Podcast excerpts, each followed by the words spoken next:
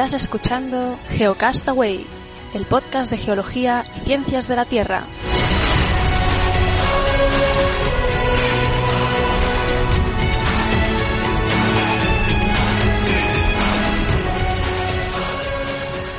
Saludos geonáufragos del mundo, bienvenidos al Geocast semanal. Hoy es 18 de junio del 2015 eh, y nada, una semana más estamos aquí con Vicent. ¿Qué tal? ¿Cómo estás? Hola, muy bien, pues aquí una semanita más. A ver qué, qué se nos da. ¿Qué tienes tú para, para hoy? Bueno, a ver, en media hora de actualidad de la semana, como siempre, pues eh, yo voy a hablar de la Filae, que ya habíamos hablado de ella y habíamos dicho que seguramente cuando se, se acercara el 67P, ese nombre impronunciable de ese cometa, cuando llegara a su eh, perihelio eh, eh, de cerca del Sol, podría recargar baterías y es lo que está haciendo. Y luego dos noticias relacionadas con el agua, hace dos semanas que tú no pudiste estar, hice como un monográfico de, del agua, recuperando un artículo que salió en un, en un periódico. Y hoy traigo dos noticias precisamente relacionadas con tema de agua. Una es de, en Galicia, una, bueno, a la fiscalía está denunciando a, a, una empresa y a un y a un ex de, político, ¿no? De, ex director general de calidad y evaluación ambiental de la Junta por haber secado un tramo de, de un río allí, eh, o sea, no haber eh, dejado el caudal ecológico que por ley eh, pues tendría que dejarse.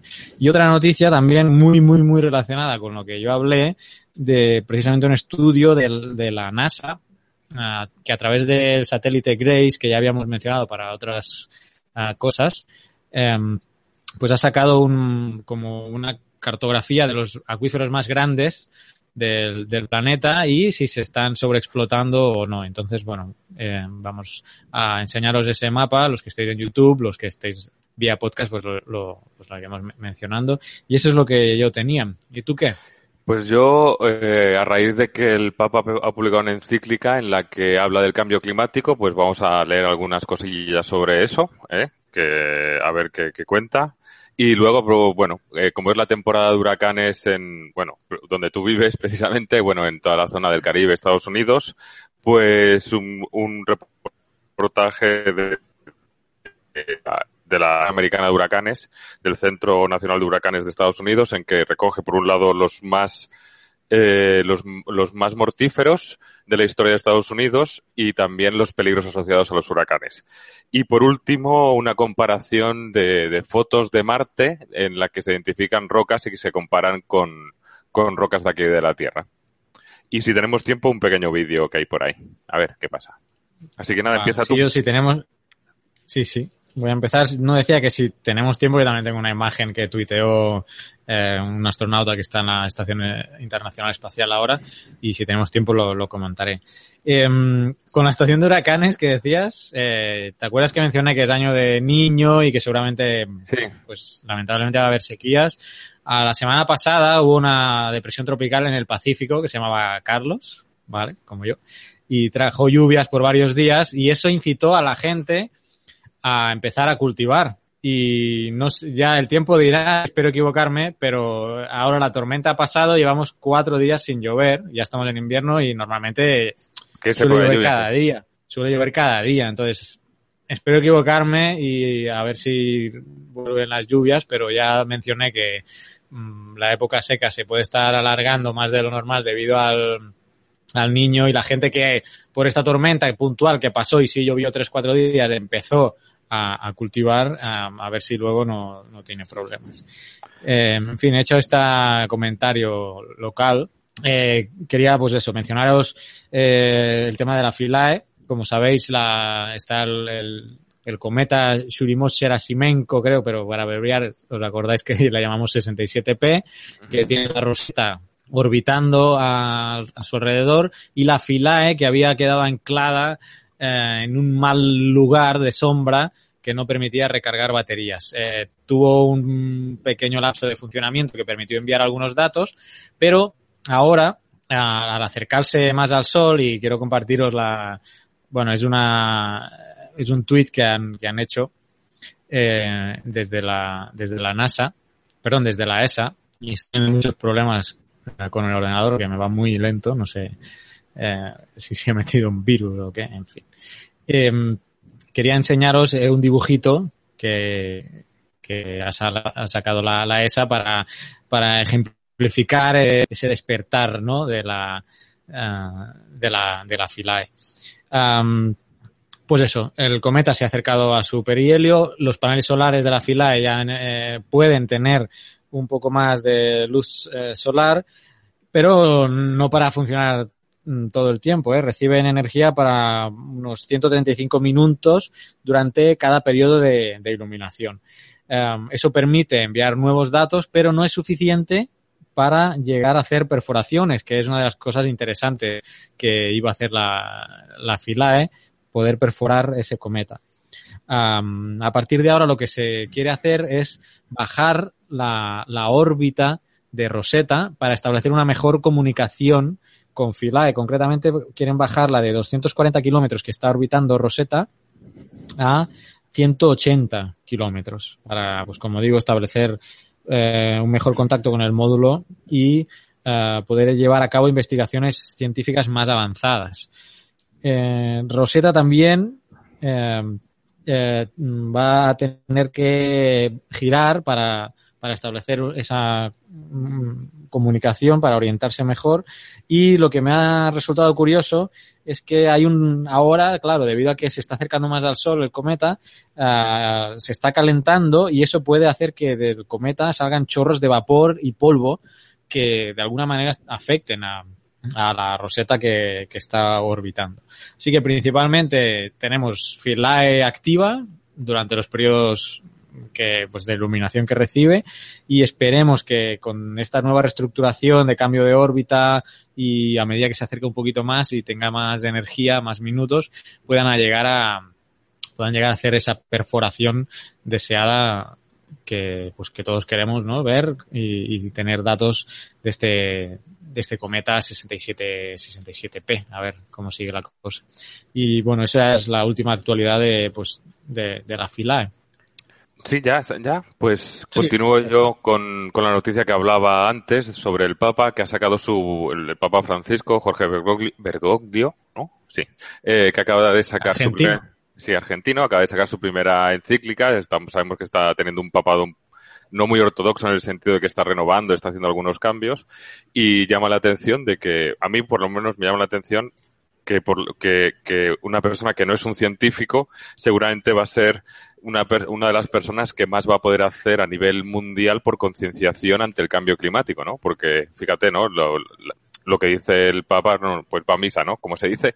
Y, No, nunca. No, entonces es, es curioso, ¿no? Que seguramente este, este comentario y esta noticia va, va a mover más conciencias que, que 200.000 informes de, de, de, la, del ICCP, ¿no? Por, por decir algo, ¿no? Eh, entonces voy a leer frases que, he leído en diferentes artículos por ahí, ¿no? Y uno, ¿no? Empezando diciendo, eh, estos son entrecomillados de, entiendo, o sea, yo no me he leído la, la, encíclica, pero entrecomillados entiendo de la encíclica que he leído en diferentes eh, artículos. El gemido de la hermana Tierra se une al gemido de los abandonados del mundo. Es previsible que ante el agotar los recursos se vaya creando un escenario favorable para nuevas guerras disfrazadas detrás de nobles reivindicaciones. ¿No? Entonces, en esta primera encíclica en la que se nos va a hablar de, los gases de efecto invernadero y que dice, hay un consenso científico muy consistente que indica que nos encontramos ante un preocupante calentamiento del sistema climático y que aunque hay otros factores, aunque es verdad que hay otros factores, que puede ser como el vulcanismo, variaciones de la órbita y del eje de la Tierra o el ciclo solar, hay numerosos estudios científicos señalan que la mayor parte del calentamiento global de las últimas décadas se debe a la gran concentración de gases de efecto invernadero, anhídrido carbónico, metano, óxidos de nitrógeno y otros, emitidos sobre todo a causa de la actividad humana. ¿eh? Y, y, y, y hace no solamente en denunciar el problema, sino que busca culpables, digamos, ¿no? Hay demasiados intereses particulares y muy fácilmente el interés económico llega a prevalecer sobre el bien común y a manipular la información para no ver afectados sus proyectos. Eh, bueno, recordamos también el hecho de que, que, hablamos, ¿no? De sacamos un extracto del último informe del, del IPCC, del panel sobre el cambio climático, internacional, panel internacional del cambio climático, en que decía que, el origen antrópico del cambio climático era, era obvio, ¿no? ¿Y qué más? que, que bueno, hable, habla de que existe un punto de quiebre eh, en el cambio climático y que a causa de esta gran velocidad de los cambios y de la degradación hay unos síntomas que se manifiestan tanto en catástrofes naturales regionales como en crisis sociales o incluso financieras.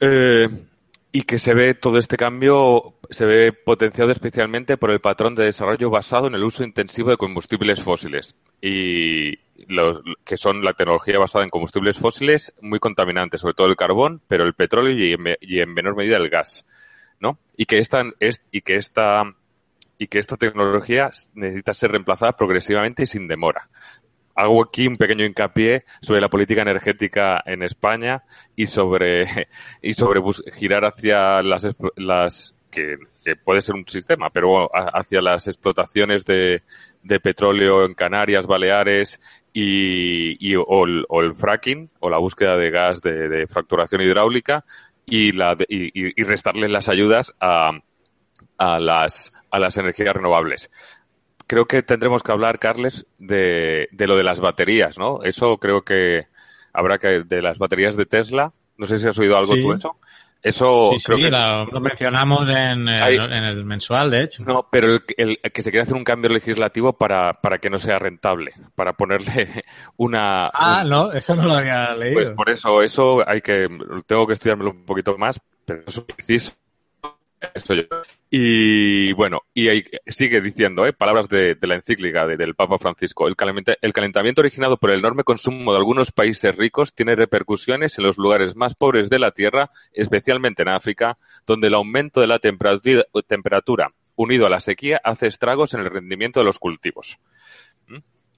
Y bueno, eh, creo que lo deja bastante claro, ¿no?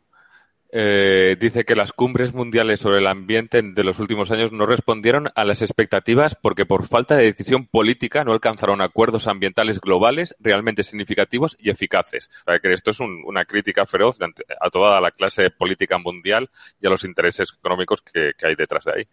Eh, y es necesario que los países desarrollados contribuyan a resolver esta deuda ecológica, limitando de manera importante el consumo de energía no renovable y aportando recursos a los países más necesitados para apoyar políticas y programas de desarrollo sostenible. Bueno, más hay, hay más cosas, pero vamos, que, que, que, que, bueno, habla de la debilidad política internacional y el sometimiento de la política ante la tecnología y las finanzas se muestra en el fracaso de las cumbres mundiales sobre el medio ambiente. O sea que, creo que, que me parece muy positivo que desde un ámbito diferente, pero desde, bueno, que con, la capacidad de, de llegada y de, y de concienciación que tiene, bueno, que se haga, que se haga un giro a- hacia esto y a ver si es verdad que, se toman intereses políticos por el, por el bien de todos y no por el intereses económicos de- determinados. Y por, y cosas tan, bueno, tan sencillas o tan complicadas como seguir en el camino que llevamos en España, ¿no? De las energías renovables y, y volver a esa senda y no haber hecho el giro que se ha hecho pues hacia, hacia prospecciones y fracking y estas cosas que parece que está un poco desactualizado y va en contra de, de lo que, de lo que avanza el mundo, ¿no? Pero bueno. Así que nada. Muy bien. Sí, a ver qué eco tienen estas palabras y si realmente, pues, algún, sobre todo estados y gobiernos eh, toman toman cartas en, en el asunto. A ver, y lo de las Tesla, míratelo para el mensual. Yo sí que había oído la penalización. Si antes se favorecía con subsidio, creo, la, la instalación de paneles solares en España, creo que sí mm, recuerdo que se quitó, pero ya de ahí a penalizar, Es que no lo tengo claro, pero yo tengo entendido que hay algo así, pero ya lo, lo vamos a buscar. Sí, sí. Pero no me extrañaría, ¿eh? porque tanto eh, todos los lobbies haciendo presión ahí, seguro que, que de alguna manera u otra no van a querer eh, pues que una no sé, una vivienda o alguien se tenga su propio sistema eh, totalmente autónomo y no solo eso, sino que además lo, lo, chup- lo tire a la red. Eh, es que de hecho creo que el ministro Soria ha conseguido algo increíble. De hecho es que ha conseguido que encima ni siquiera ha contactado a los suyos. Quiere decir que el, creo que el presidente de Castilla y León acusó directamente al ministro Soria de los malos resultados de su partido político, del Partido Popular, en esa comunidad autónoma por las políticas contra el carbón. Eh, y pidió su dimisión. O sea, el gobierno de Castilla y León del Partido Popular pidió la dimisión de un ministro del Partido Popular. Es decir, que me pareció, es algo, para que nos hagamos una idea, yo creo que del, descontrol que hay en el Ministerio de Industria y de los perdidos que andan. Pero bueno, es. Muy bien.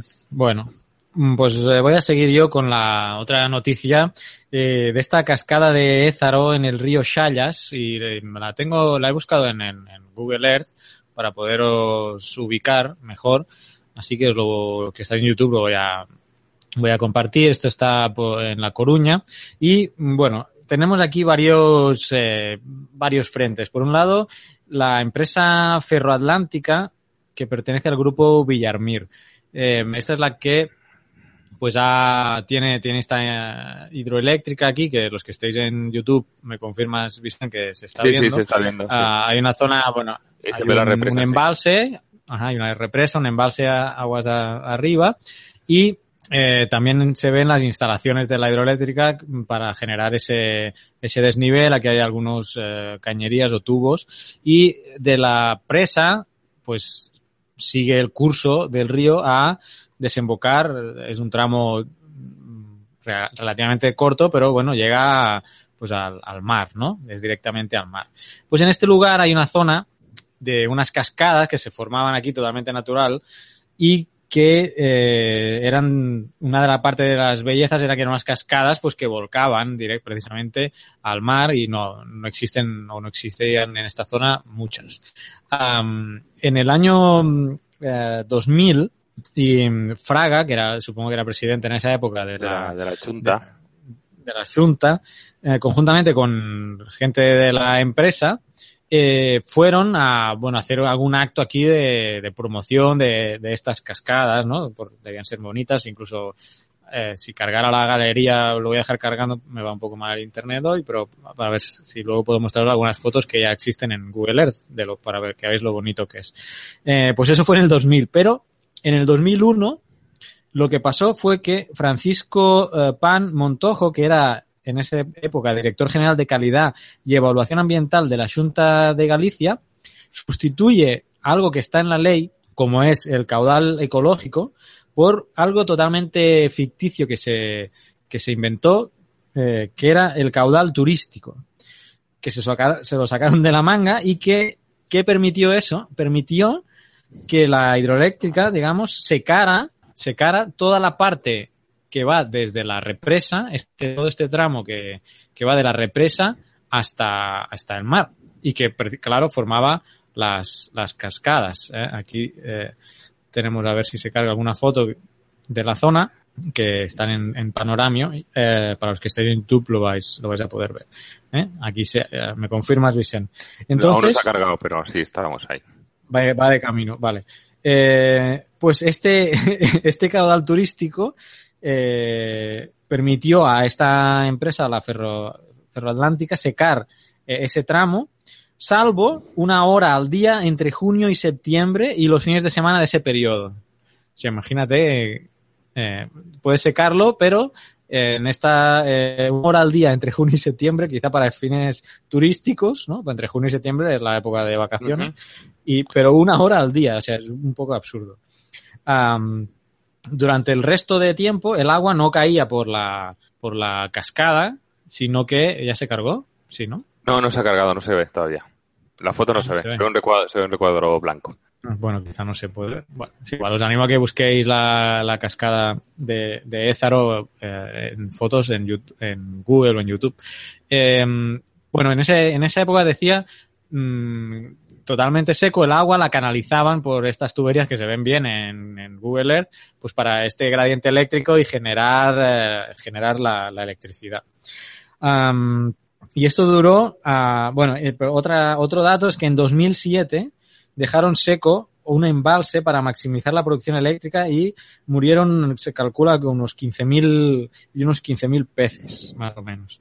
Y uh, todo esto que es que inició en 2001, terminó en 2011 por presiones a la Junta de grupos ecologistas y de población y le suspendió la, esta, este caudal turístico, la Junta, la misma Junta, lo suspendió para volver al ecológico. Y la empresa demandó a, a la Junta por 57 millones por daños. Ah, imaginaros, ¿eh? La situación actual, y es a la raíz de que ha salido la noticia y por eso la tenemos aquí, es que la Fiscalía está ah, solicitando un año y medio de cárcel para este exdirector general de calidad y evaluación ambiental que se inventó esta- este tema del caudal turístico y, eh, y, indemniza y pagos de la, de la eléctrica por todos los beneficios que tuvo y, da- y- y daños ah, ambientales, o sea, una- los beneficios que obtuvo por hacer ese daño ambiental debería ah, devolverlos a, a la Junta. De momento, este así está el panorama. La empresa dice que no. que He, cargado una foto yo, he cargado una foto yo de la cascada de Zaro si quieres pincharla. Vale, sí, ahí, pues ahí los que estéis en YouTube lo estáis viendo.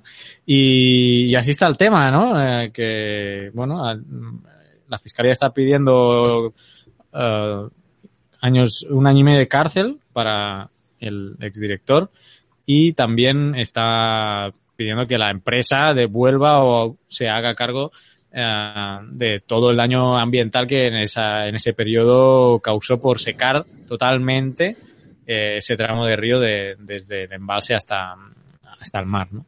Y bueno, a veces son buenas noticias que, que salgan eh, temas estos ambientales que no todo vale y que y que si hay una ley que seguramente se queda incluso corta, que no, ahora no sé, pero eh, sé que en el Ebro hay un caudal ecológico, pero que, Que es ridículo. que- ya de por sí es que es ridículo.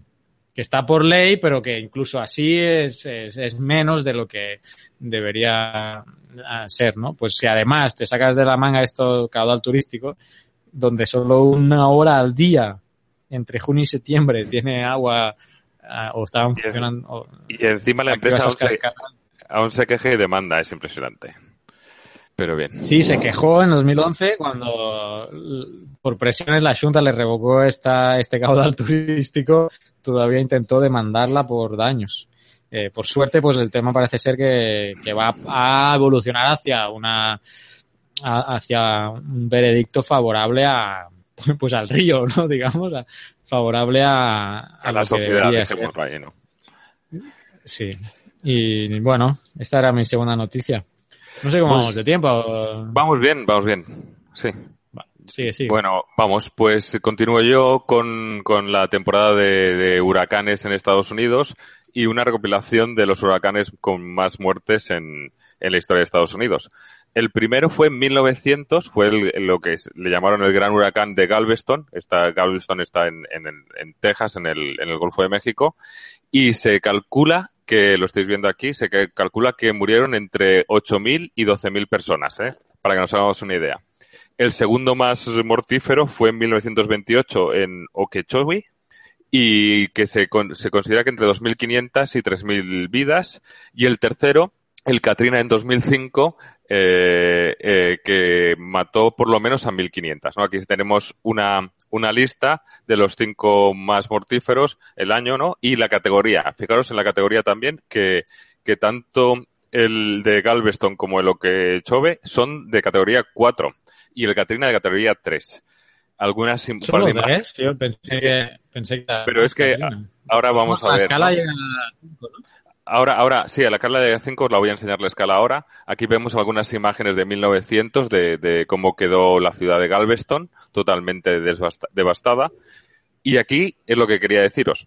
Aquí tenemos las, las, las categorías en función de la velocidad del viento. Está en millas, hay que multiplicar por 1,6 para que nos hagamos una idea. Categoría 1 es entre 74 y 95 millas para los que no estáis viendo los estáis escuchando solamente. Categoría 2 entre 96 y 110. Categoría 3, donde estaría el Katrina, entre 111 y 130 millas por hora. El categoría 4, que fueron estos dos, los dos más mortíferos, entre 131 y 155 millas. Y categoría 5, más de, más de 155 millas. El que alcanzó Mm. mayor velocidad fue el huracán Camille en 1969 que se estima que llegó a una velocidad de 190 millas por hora. ¿De acuerdo? 190 millas por hora, ¿no? Eh, de aquí quería pasar a, enseñaros un poco del Centro Nacional de Huracanes de, Estados Unidos, de, de, perteneciente a la NOAA, pues los peligros asociados, ¿no? Eh, aquí habla de, no sé, ayúdame también, ¿no? Mareas de tormentas y, y, y, no, y tormentas con surgencias o algo así, entiendo yo. Eh, estamos viendo aquí, para lo que estoy viendo en YouTube, eh, una imagen de, de Texas, en el, de la península de Texas, ahí en el Golfo de California, aquí todo verdecito, y aquí entiendo que después de una tormenta con gran subida de las mareas, totalmente todo arrasado. Obviamente grandes lluvias con inundaciones, aguas adentro, y luego, por ejemplo, querías enseñaros este pequeño vídeo. ¿Vale? Fijaros en este vídeo, no sé si lo estáis viendo, Carles, es, eh, va aumentando la velocidad del viento y vamos viendo las categorías. Y vamos viendo una recreación en 3D. Hay una casita eh, con unas palmeras y empieza el viento a soplar y van viendo cómo se van volando, van volando cosas. El hecho de que en una zona de tantos huracanes las casas sean de madera no es una cosa que todavía yo no he terminado de entender, pero, pero bueno, es otro tema. Eh, se empiezan a levantar las tejas con categoría 2, las tejas de, la casa, se empiezan los árboles más pequeños a totalmente acombar, entramos en categoría 3, algún árbol ya se empieza a caer, prácticamente en la fachada que le da los vientos se empieza a ir el tejado y ya casi no quedan tejas. En categoría 4 eh, ya el tejado está, va desapareciendo la mitad y se empieza a ir también parte de la estructura de la casa prácticamente antes de llegar a categoría 5 ya no queda ninguna casa ni árboles en pie y justo en categoría 5 ya está totalmente todo devastado, ¿no? Para que nos hagamos una idea, ¿no? Eh, qué bonito, bueno, qué bonito, qué didáctico, eh, qué didáctica animación, sí, sí. Sí, sí. Así que nada, esto era lo, lo, que os quería enseñar. Os recuerdo que todas estas noticias y estos vídeos los podéis encontrar en el Delicious. decías Stone surge, surge, lo he buscado por aquí, que decir marea, oleada o algo así. Pues sí, deben ser pues tormentas eh, o sea, asociadas a la costa que de fuertes oleajes y, mareadas y así más debidas, ¿no? Que sube más el nivel del mar de, por, por la, ¿no? Que sea marea alta y encima el tornado, pues debes, pues cuando confluye debe ser. Eh, Vale, bueno, voy con mi última noticia eh, con esta con este informe, bueno, con este estudio que ha presentado la, NASA, realmente lo ha hecho, lo han hecho la Universidad de California Irvine a través de, del satélite GRACE, como mencionaba antes, se llama Gravity Recovery and Climate Experiment, que de hecho ya habíamos mencionado anteriormente en algún otro estudio que habían usado ya este, este satélite. Y ha sido publicado en Water Resource, Resources Research. Water Resources Research y eh, lo que quiero eh, compartiros, eh, pues el mapa, ¿no? El, el producto principal de, este estudio, que es, eh, que es este mapa, para los que estén en YouTube, que muestra un poco los principales acuíferos de, del mundo y que voy a mencionar un poco eh, las conclusiones del estudio. Em, como por ejemplo, pues que los acuíferos más grandes del mundo se están agotando a un ritmo bastante alarmante. Mencionan que un tercio de las mayores cuencas están en, están en las últimas. O sea, eh, esto lo dice Jay Famiglietti de la NASA, que uno, uno de los que ha colaborado en el estudio. Eh, un estudio que se realizó entre 2003 y 2013 en bueno en, prácticamente todo el mundo con donde hay cuencas las mayores cuencas reconocidas como India, China, Francia, Estados Unidos. 13 de los 37 acuíferos más grandes, que son los 37 que aparecen en, eh, en la imagen, pues 13 de ellos eh, han rebasado sus puntos límites de sostenibilidad. Esto quiere decir que mm, se está extrayendo más agua del acuífero de la que recibe el propio acuífero por infiltración o por recarga. Em, de estos 13, 8 eh, están en estado súper crítico, súper, se habla de estrés hídrico, ¿no? En términos más técnicos, eh, pues están eh, en un estado eh, overstressed en, en, el estudio. Yo lo he traducido como súper estresado y, cinco altamente estresado, ¿no? Serían esos 13, pero de los 13, 8, pues muy, muy, muy estresados y 5, pues muy estresados. Y el, el estudio, pues como decía, eh, lo han hecho con el satélite Grace. Eh, estos acuíferos suministran el 35% del agua dulce consumida por los seres humanos en, todo el mundo. Ya mencionaba yo hace dos semanas eh, que la expectativa de crecimiento de la población eh, pues iba a hacer que la, el consumo aumentara, pero la, explotación de los acuíferos eh, se está manteniendo porque se están sobreexplotando y la tasa de recarga mmm, en muchos casos es inferior a la, a la de, extracción.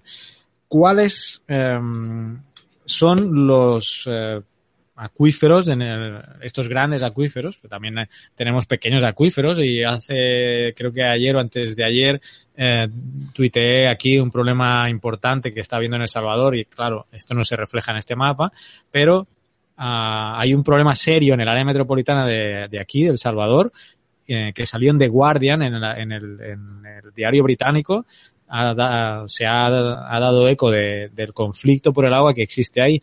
El mayor o principal acuífero del país que abastece a la metropolitana mmm, está siendo sobreexplotado uh, por, eh, bueno, eso es lo que dicen los ecologistas y los, uh, y los del Foro del Agua aquí en El Salvador, mm, por la implantación de empresas de Coca-Cola, bueno, embotelladoras y ponen a mira en la Coca-Cola y, una cervecera del país, ¿no? Cuando hay mucha gente de los precisamente alrededor de, de, las empresas que a pesar de estar pagando, creo que eran 7 dólares mensuales, no reciben agua en su casa. ¿no? Lo que quiero decir es que hay pequeños conflictos a nivel mundial que no se ven en este mapa porque se han centrado en las grandes, en los grandes acuíferos del mundo. Como decía, ¿cuáles son estos principales focos de atención que el propio estudio mmm, centra en posibles lugares donde en un futuro puede haber conflictos sociales serios y importantes. Y en el mapa están los que están en YouTube en color básicamente rojo para empezar y luego naranja. Esto no es porque esto no lo he explicado, pero aquí abajo del mapa está la escala que va de rojo a azul y esto es, eh, entiendo que la tasa de, de neta entre la recarga y la explotación. Entonces lo más azul es que tiene más recarga de lo que se explota y lo más rojo es lo que tiene más extracción de lo que se recarga el acuífero. Eh, el acuífero árabe, la cuenca del Indo, entre India y Pakistán, y la de Murak Dadjo, en Libia y Níger, son las tres que aparecen en rojo y que tiene una explotación más brutal respecto a su recarga. También la marcan aquí la zona del Valle Central de California, eh, como también una zona donde la explotación del acuífero está siendo seria. ¿no? Y luego en España no se marca ninguna. Sí, más cercana a nosotros, quizá tenemos en Europa la parte de, la cuenca de París, y bueno, claro, en África pues hay otras, hay otras cuencas que, que tienen problemas. Um, bueno, aquí tenéis el dibujo con los colores para que vosotros podáis, eh, podáis verlo. También están nuestros links en Delicious. Así que bueno, un poco al hilo de lo que yo hablaba hace dos semanas, pues ahora casualidad que este estudio nos viene a reflejar un poco el estado de las grandes cuencas. Ah, una cosa interesante que no que, que, me he apuntado aquí es que eh, esta tasa que usa Grace eh, la usa porque mide la, las deformaciones eh, entre las depresiones y abombamientos de la gravedad de la Tierra que esta gravedad pues está influida por las masas por las masas de agua y así han podido establecer esta relación.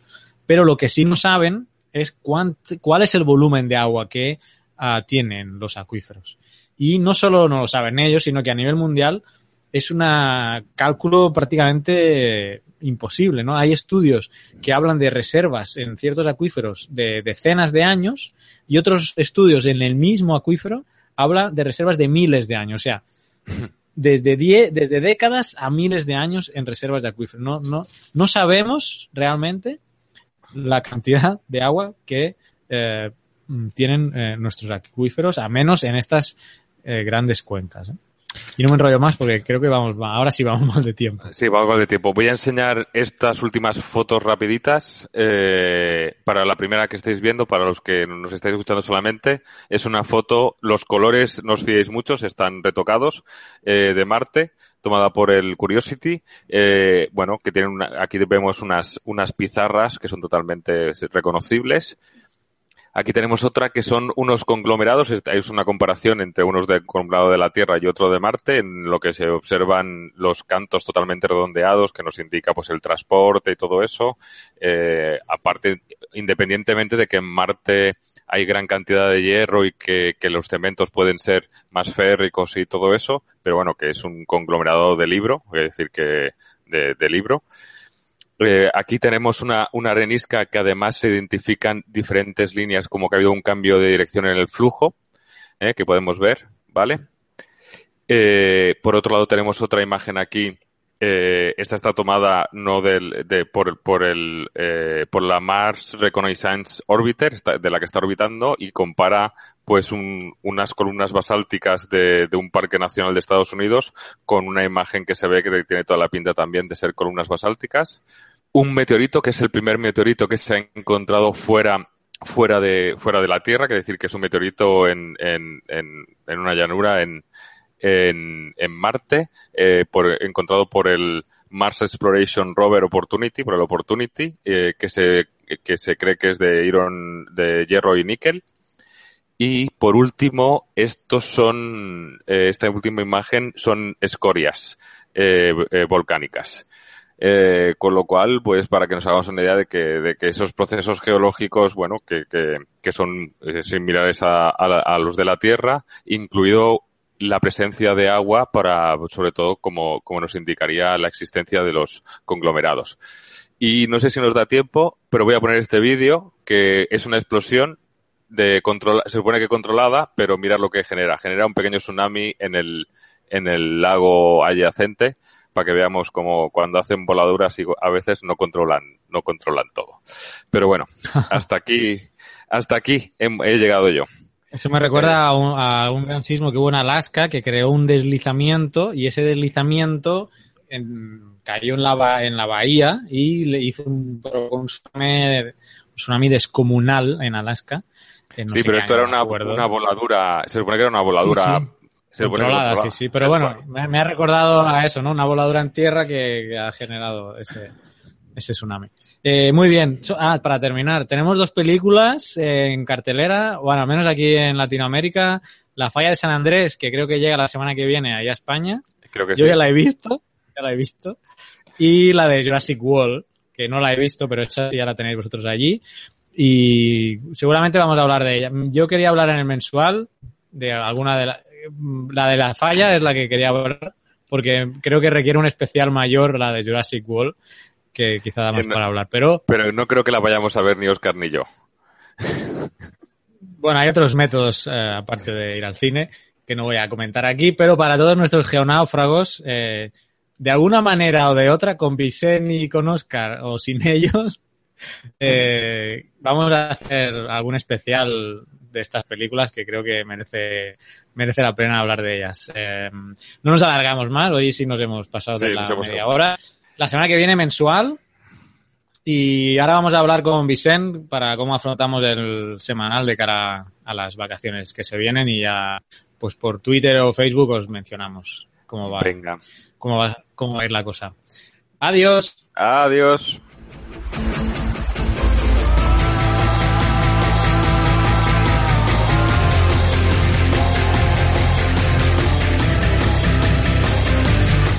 Envíanos tus comentarios, preguntas o sugerencias a geocastaway.gmail.com.